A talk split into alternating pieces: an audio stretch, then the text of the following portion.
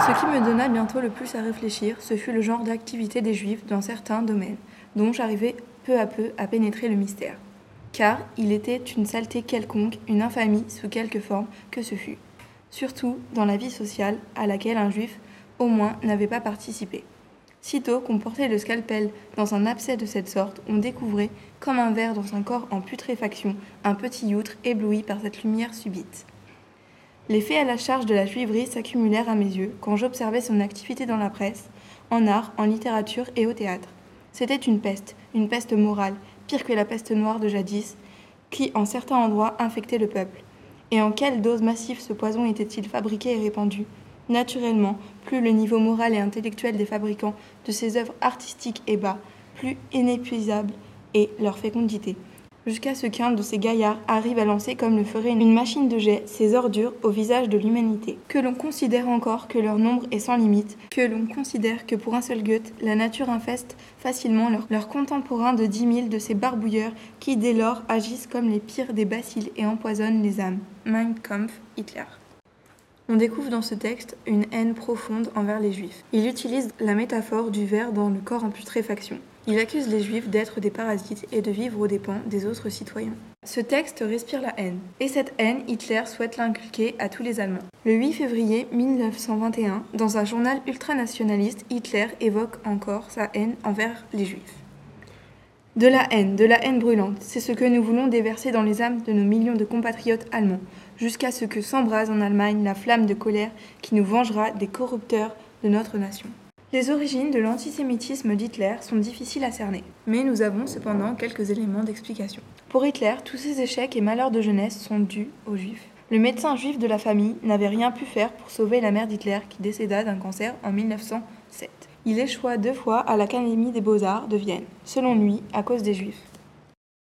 En même temps démarra une grande campagne d'information contre les juifs. Extrait des mémoires de Sébastien Hafner. Des tracts, des affiches, des réunions informèrent les Allemands qu'ils étaient dans l'erreur en tenant les juifs pour des êtres humains. Les juifs étaient en fait des sous-hommes, des sortes d'animaux, mais pourvus de caractéristiques diaboliques. Les conséquences qu'il fallait en tirer étaient tues provisoirement. Mais toujours est-il que l'exclamation Mort aux juifs était proposée comme slogan et cri de ralliement. Le boycott était supervisé par un homme dont la plupart des Allemands lisaient le nom pour la première fois, Julius Streicher. Toutes ces mesures suscitèrent chez les Allemands ce dont on ne les aurait presque plus cru capables. Après les quatre semaines écoulées, un sursaut d'effroi quasi général. Un murmure de réprobation étouffé mais audible parcourut le pays. Les nazis eurent la finesse de remarquer qu'ils étaient allés trop loin et laissèrent tomber après le 1er avril certaines des dispositions qu'ils avaient prises. Les persécutions économiques imposées aux Juifs dans l'Allemagne nazie. Ordonnance du 12 novembre 1938, article 1er. Avec effet au 1er janvier 1939, il est interdit aux Juifs d'exploiter des magasins de vente de détail, ainsi que d'exercer un métier à leur compte. Les entreprises juives exploitées à l'encontre de cette interdiction seront fermées par la police. Dès le 1er janvier 1938, les Juifs sont interdits de pratiquer toute activité commerciale. Plus de 10 000 entreprises appartenant à des Juifs sont arianisées, ce qui signifie que leurs propriétaires juifs doivent les céder à des Ariens. Celles qui ne sont pas prises sont vendues à bas prix à des Ariens conformément au décret pour l'élimination des Juifs de la vie commerciale du 12 novembre 1938. Les produits saisis sont confisqués au profit du Reich. Les propriétaires juifs se sont retrouvés ruinés et tous les employés juifs se sont retrouvés à leur tour licenciés. Ce document est une affiche de propagande antisémite. Elle présente un juif qu'on reconnaît à certaines caractéristiques physiques que les nazis attribuent aux juifs. Le nez gros et crochu, les oreilles décollées, les lèvres épaisses, les yeux globuleux et le ventre tombant. La légende Le reconnais-tu est une question posée au destinataire du dessin les enfants à qui les nazis apprennent l'antisémitisme. Sur cette photographie, on découvre cinq jeunes Allemands en train de lire un ouvrage de propagande antisémite destiné aux enfants. Dans l'Allemagne totalitaire, les enfants sont une cible privilégiée de la propagande antisémite. On inculque dès le plus jeune âge les valeurs fondamentales du nazisme. Cependant, les enfants ne sont pas la seule cible de la propagande.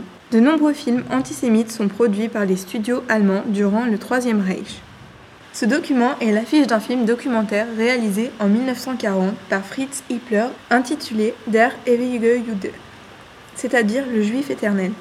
Ce film a été commandé par Joseph Goebbels, ministre de la propagande du Troisième Reich, qui souhaitait encore une fois éduquer la population à la haine des juifs.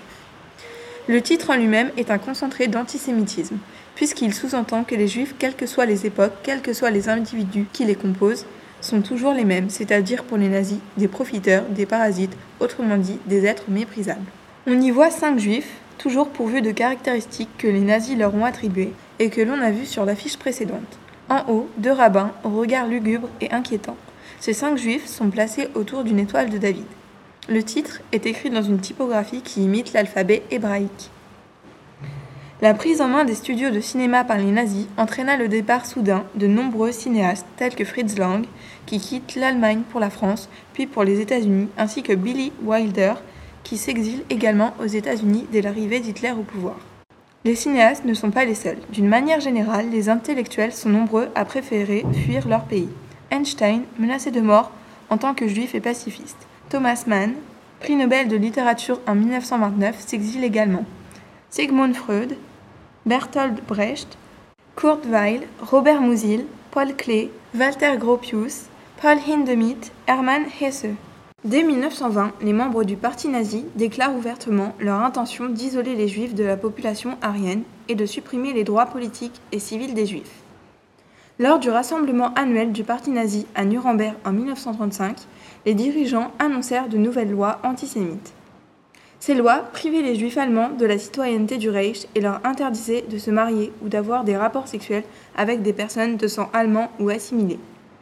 Elle les privait aussi du droit de vote ainsi que la plupart de leurs droits politiques. Les lois de Nuremberg ne définissaient pas le juif par sa religion. Pour être défini comme juif par les nazis, il suffisait d'avoir trois ou quatre grands-parents juifs. De nombreux Allemands qui ne pratiquaient plus le judaïsme depuis des années ou qui n'avaient jamais fait partie d'une synagogue se trouvèrent ainsi pris au piège de la terreur nazie. Même les personnes de grands-parents juifs qui s'étaient convertis au christianisme étaient définies comme juives. Les mariages entre juifs et sujets de sang allemand ou apparentés sont interdits. Article 3. Il est interdit aux juifs d'employer à des travaux de ménage chez eux des femmes de sang allemand ou assimilées âgées de moins de 45 ans. Article 4. Il est interdit aux juifs de hisser le drapeau national du Reich. Il leur est en revanche permis de pavoiser aux couleurs juives. Article 5. Les infractions à l'article 1er seront punies de travaux forcés. La nuit de cristal. Derrière cette explosion poétique se cache la plus grande explosion de violence antisémite dans l'Allemagne d'avant la Deuxième Guerre mondiale. En réalité, il s'agit d'un nom ironique donné à la nuit du 9 au 10 novembre 1938, lors de laquelle une grande violence s'exprima contre les Juifs dans toute l'Allemagne et les territoires récemment annexés, Autriche et Sudète. Cette nuit tire son nom du nombre incalculable des vitres brisées des synagogues, magasins, maisons appartenant à des Juifs, mais aussi des pillages, des meurtres, cimetières profanés et incendiés que les pompiers avaient l'ordre de ne pas arrêter. Certaines familles juives, prises de désespoir à la suite de la perte de leurs biens, se suicidèrent. Cet événement fut orchestré par les dirigeants du parti nazi et des SS, qui présentèrent la nuit de cristal comme un acte spontané de la population aryenne contre les juifs. En réponse à l'assassinat de von Rath, troisième secrétaire de l'ambassade d'Allemagne à Paris le 7 novembre 1938, par un juif polonais âgé de 17 ans qui voulait venger la déportation de sa famille. On ne s'attaque plus aux juifs administrativement, mais matériellement et physiquement. Les SS et la Gestapo, police secrète d'État, prirent la nuit de cristal comme prétexte pour procéder à l'arrestation d'environ 30 000 juifs, envoyés dans des camps de concentration. On dénombre environ 2000 à 2500 morts, en incluant les morts dans les camps de concentration, liés directement ou indirectement à la nuit de cristal. Les nazis tinrent les juifs comme responsables de la nuit de cristal et infligèrent une amende d'un milliard de marques. Le gouvernement allemand confisqua toutes les indemnisations des assurances qui auraient dû être versées aux juifs dont les établissements commerciaux ou les habitations avaient été pillés ou détruits, et les propriétaires juifs durent prendre à leur charge les frais de réparation. Après cette nuit, un très grand nombre de lois antisémites furent promulguées, telles que l'expropriation des juifs de leurs biens, la privation des moyens de subsistance, l'exclusion de la vie sociale, la fermeture des écoles juives, l'interdiction d'exercice de certains métiers, le paiement d'impôts spéciaux, l'interdiction des biens de valeur, l'interdiction d'accès au divertissement comme le théâtre, les concerts, le cinéma, et l'interdiction de vivre dans les mêmes immeubles que les Ariens, ce qui constitue les prémices de la ghettoisation.